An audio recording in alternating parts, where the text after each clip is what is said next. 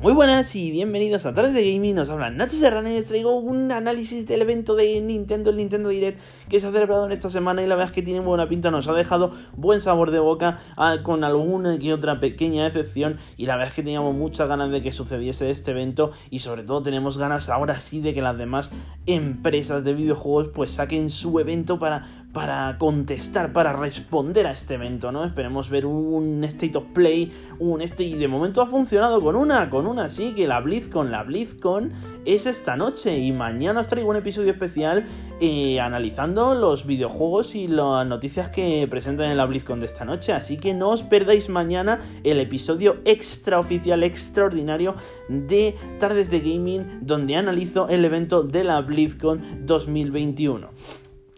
Ahora sí, vamos con lo que nos concierne, vamos con lo realmente importante en el día de hoy, que sería el evento del Nintendo Direct y empezamos con los personajes de la saga Xenoblade Chronicles que aterrizan en Super Smash Bros. Pues un juego que ya tenía, como ya tiene 954 personajes, pues ahí tienes unos poquitos más. Por si te costaba ya elegir personajes, pues ahora te va a costar un poquito más. No te preocupes, que personajes no te van a faltar.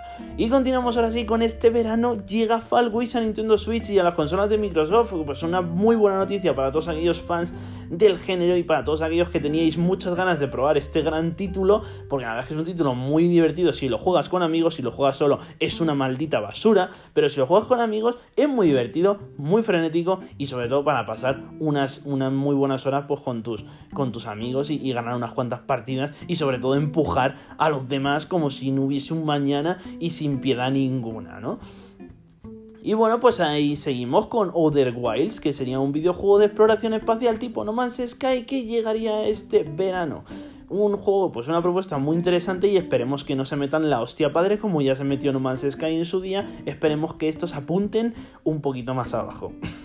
Continuamos con Falicon Detective Club, que sería una aventura gráfica que se tendría lugar el 14 de mayo.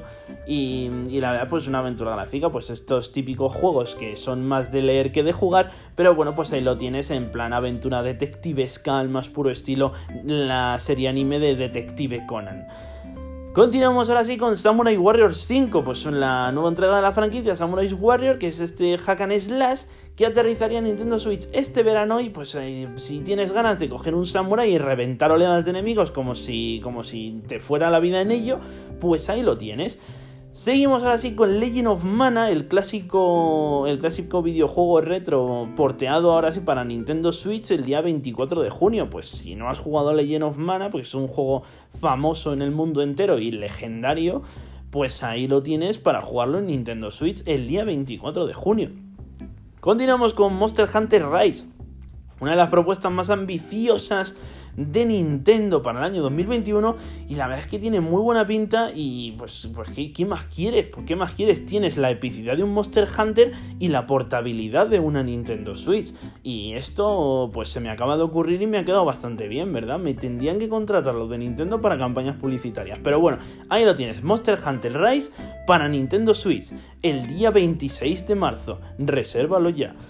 Continuamos con Mario Golf, que saldría el 25 de junio para Nintendo Switch, como no, y pues tiene ahí la, la pues ahí Mario, Mario, pues jugando al golf al más puro estilo Wii Sport y con la epicidad de los, de los poderes de Mario y, las, y, la, y el frenetismo de, lo que es un juego de Mario. Si es que todos los juegos de Mario están bien, da igual de lo que sean. Si es que mañana te, se sacan un, un Job Simulator de Super Mario y te va a gustar. ¿Para qué quieren más? Mañana te salgan un juego de Mario haciendo los deberes y, va, y va a molar.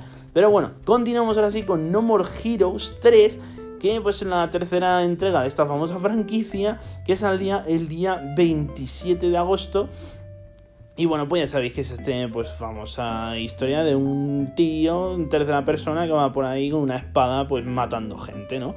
Lo, lo, más natural del mundo. Seguimos con Neon White, un juego de parkour frenético tipo Mirror Sets, pero con una estética mucho más japonesa. Y saldría a lo largo del invierno de 2021. Una nueva IP que es bastante interesante y que nos ha dejado con ganitas de ver más.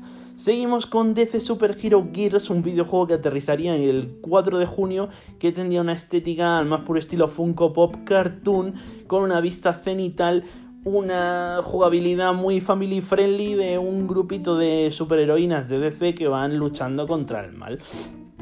Continuamos con Planta vs Zombies Battle of Neighbor, pues la, la muy famosa franquicia de Electronic Arts llevada al multijugador de, de Planta vs Zombies eh, que aterrizaría el día 19 de marzo en Nintendo Switch. Un poquito bastante recortada en el apartado técnico, pero, pero bastante, bastante bueno en, en torno a nivel jugable, ya que te lleva la, la experiencia multijugador de Planta vs Zombies pues a la portabilidad de tener Nintendo Switch en cualquier parte, ¿no? Eso está muy bien y sobre todo es una propuesta muy interesante y con muchas ganitas de ver cómo corre el juego en nuestra Nintendo Switch. Continuamos con Mitopia, un RPG en 2,5D con avatares de Nintendo en que saldría en Nintendo Switch el 21 de mayo de este mismo año. Pues una propuesta interesante Esperemos que les salga bien y que no pase como la, aquella vez que intentaron hacerlo con la Wii que no tuvo mucho éxito. Seguimos con el contenido de Mario para Animal Crossing New Horizon el día 25 de marzo, pues es contenido estético para nuestro personaje y para decorar nuestra isla de Super Mario Bros. en nuestro juego de Animal Crossing New Horizon y la verdad es que me, encanta que, Nintendo haga estas cosas en plan crossover de entre sus franquicias porque la verdad es que está muy bien y ojalá todas las empresas pues hiciesen algo del estilo. Continuamos con Triangle Strategy, una aventura retro con vista cenital cuya demo ya está disponible en la Nintendo eShop. Pues tampoco hemos sabido mucho del juego porque ha sido un teaser trailer un poquito raro uno. Y bueno, pues una aventura retro, japo, con vista cenital. Pues si quieres saber más, pues, pues mírate, pues déjate la demo y le das ahí un poquito en lo pruebas. Aunque a mí es que los juegos así tan japoneses pues no me van demasiado. Continuamos con Star Wars Hunter, un shooter online que también saldrá disponible en plataformas móviles a lo largo del año 2021. Lo que, lo que nos da una pista que no podemos esperar demasiado de él en su apartado técnico, porque si sale en dispositivos móviles, pues es como que, tío, que no, no te esperes un The Last of Us parte 2 porque no, no lo va a ser, ni mucho menos. Seguimos ahora sí con Knockout City, y esta es una de las, de las noticias que más me ha sorprendido en el día de hoy, porque, porque es que un Battle Royale de balón prisionero. Sí, sí, un Battle Royale de balón prisionero disponible en mayo para todas las plataformas. O sea, no solo para Nintendo Switch. Eh, me parece muy bien que, hagan, que lleven a cabo estas ideas porque me parece eh, genial y extraordinario que, lleven a cabo eh, este lavado de cara al, al, género del Battle Royale, ya que estaba un poquito estábamos todos un poquito hasta el culo de los Battle Royale, ¿no? Entonces, pues si te, te cogen así y te dan una nueva premisa de Battle Royale con un nuevo enfoque, me parece perfecto. Me parece perfecto y ojalá, ojalá todas las empresas que tienen un Battle Royale, pues cogiesen este, esta idea y, decidiesen darle esa, esa vuelta de tuerca a su, a su género. Continuamos con Hades edición física que llegaría a Nintendo Switch el 19 de marzo y, pues este Hades, que es este juego que algunos, algunos denominan Souls-like, de vista cenital con estética cartoon, con una dificultad bastante elevada, por eso imagino que algunos le llamarán Souls-like, de atravesar mazmorras en un sinfín de, de eliminar enemigos y morir una y otra vez. Pues, y además que ha sido bastante, bastante premiado en los Game Awards y, bueno, pues, pues ahí tenéis Hades, edición física el día 19 de marzo, que si no lo habéis jugado, pues es un buen momento para jugarlo. Y, ya que esperáis, pues a esperáis, pues reserva.